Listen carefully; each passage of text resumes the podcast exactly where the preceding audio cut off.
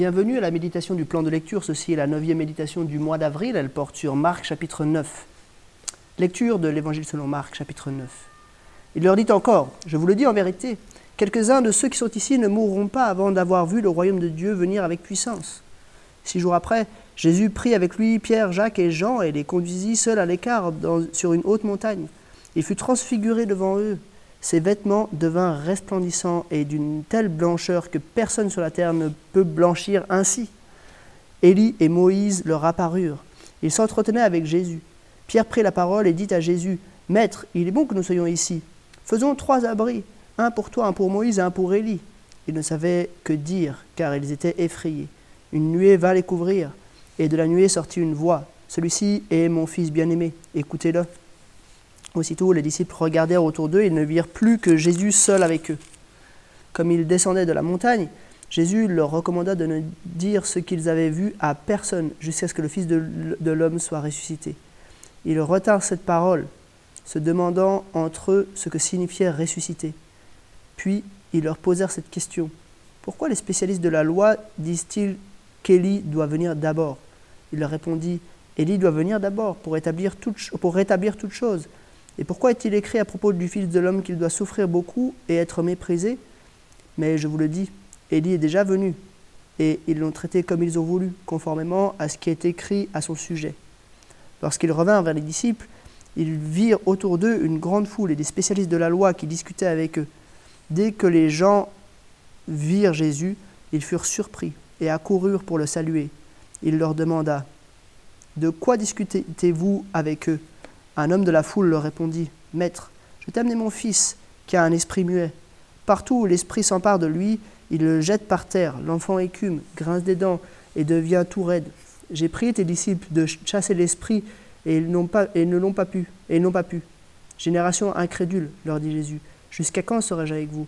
Jusqu'à quand devrais-je vous supporter? Amenez-le-moi. On le lui amena. Dès que l'enfant vit Jésus, l'esprit l'agita avec violence. Il tomba et se roula par terre en écumant. Jésus demanda au Père, Depuis combien de temps cela lui arrive-t-il? Depuis son enfance, répondit-il. Et souvent, l'Esprit l'a jeté dans le feu et dans l'eau pour le faire mourir. Mais si tu peux faire quelque chose, viens à notre secours, aie compassion de nous. Jésus lui dit, Si tu peux, tout est possible à celui qui croit.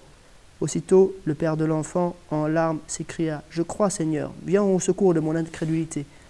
Voyant accourir la foule, Jésus menaça l'esprit impur en lui disant, Esprit muet et sourd, je te l'ordonne, sors de cet enfant et n'y rentre plus.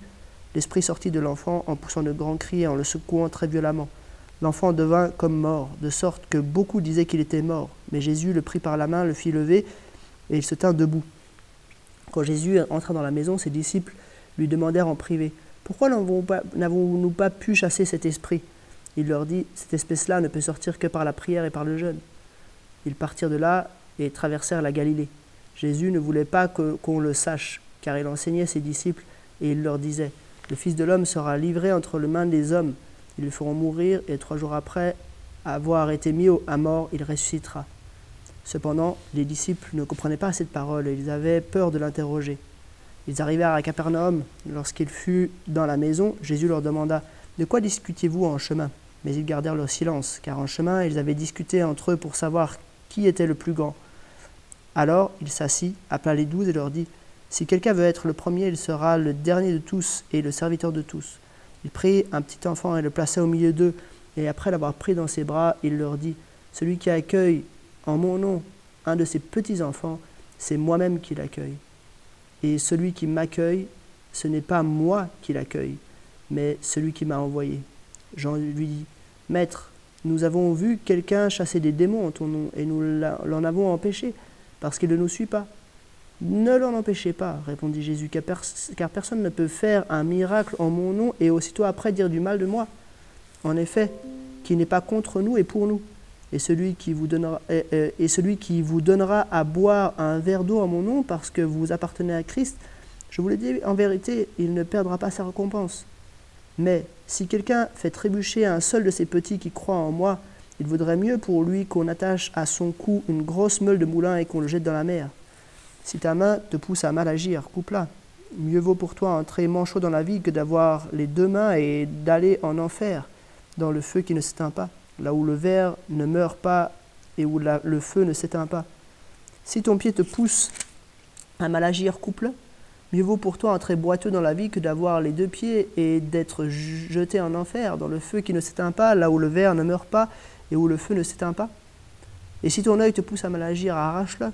Mieux vaut pour toi entrer dans le royaume de Dieu avec un seul œil que d'avoir les deux yeux et d'être jeté dans l'enfer de feu, là où le verre ne meurt pas et où le feu ne s'éteint pas.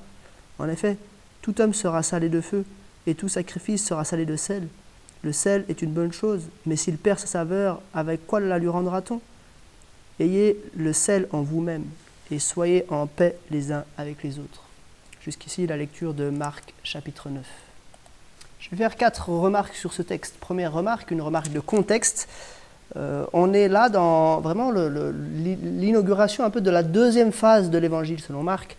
Euh, avec euh, cette, cette, deuxième phase, elle est comme introduite par un épisode central, la transfiguration, qui répond en quelque sorte au baptême du chapitre 1. Donc on a le baptême au chapitre 1, euh, ensuite, on a euh, les, huit premiers chapitres. Puis ensuite, on a la transfiguration, chapitre 9. Puis on a les chapitres 9 à 16 qui forment la deuxième partie. La première partie, Jésus révèle son identité. La deuxième partie, Jésus révèle sa mission. Et on voit bien, il y a des marqueurs qui montrent clairement ces deux phases. Hein. Euh, chapitre 1, verset 11, Dieu s'était déjà fait entendre, il avait dit, Tu es mon fils bien-aimé, tu as toute mon approbation.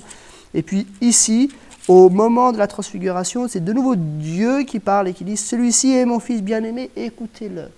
Donc on a clairement euh, l'inauguration de quelque chose de nouveau. Et en fait, les huit premiers chapitres, au niveau géographique aussi, euh, se, passent plutôt dans le nord d'Israël, euh, dans la région qui s'appelle la Galilée, parfois aussi hors du territoire d'Israël, mais plutôt dans, dans, la partie nord.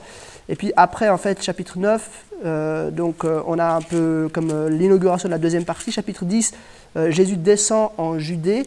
Et puis chapitre 11, Jésus va entrer dans Jérusalem pour y être crucifié. Donc on voit que maintenant, on s'achemine vraiment assez clairement vers la, la crucifixion. Maintenant, deuxième remarque, quelques mots sur la transfiguration.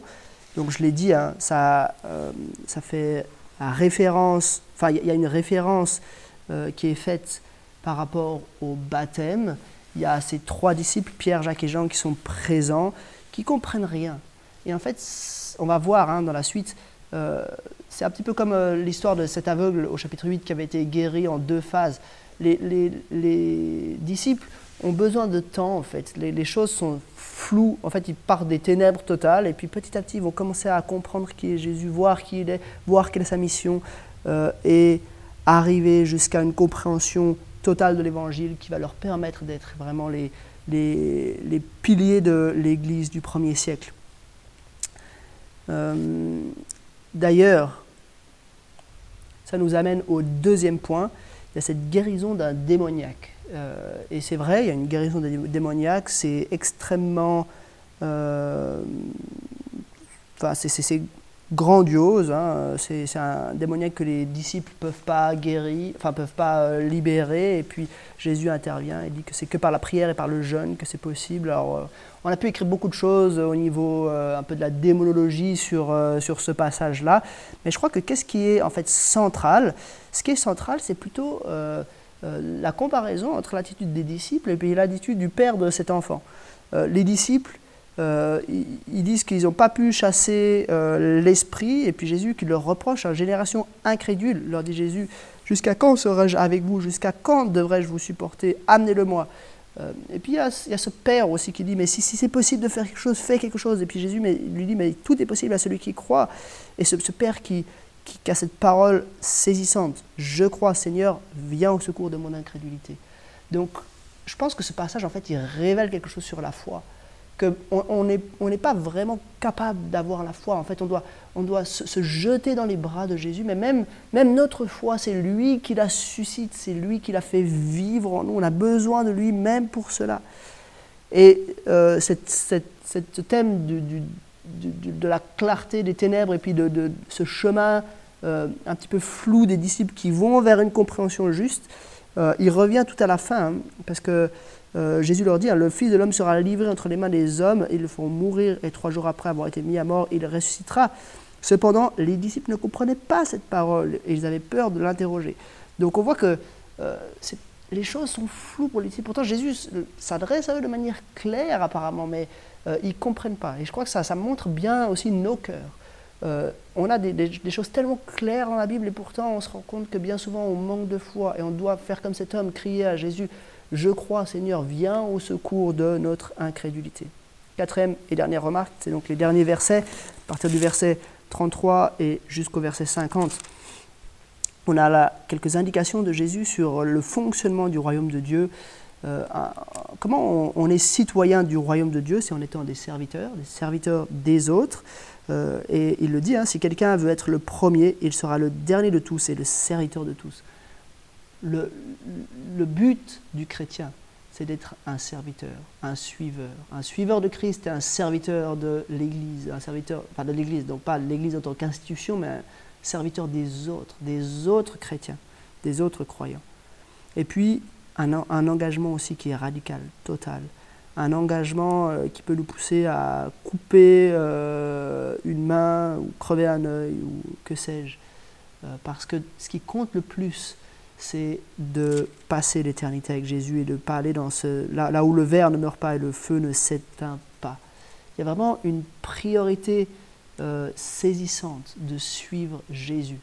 Euh, je ne crois pas que ce passage il nous dit de, nous crever un œil, de nous couper une main. Bon, peut-être, mais je crois qu'en fait, c'est jamais la solution, en fait, parce que la solution, et Jésus l'avait dit au chapitre 7, hein, euh, le problème, il se trouve dans nos cœurs, il ne se trouve pas dans notre œil ou dans notre main ou dans notre pied. On a besoin d'une opération de notre cœur et ça, seul Dieu peut l'opérer par son esprit. Voilà, c'était quelques remarques sur Marc chapitre 9 et je vous dis à demain pour un nouvel épisode.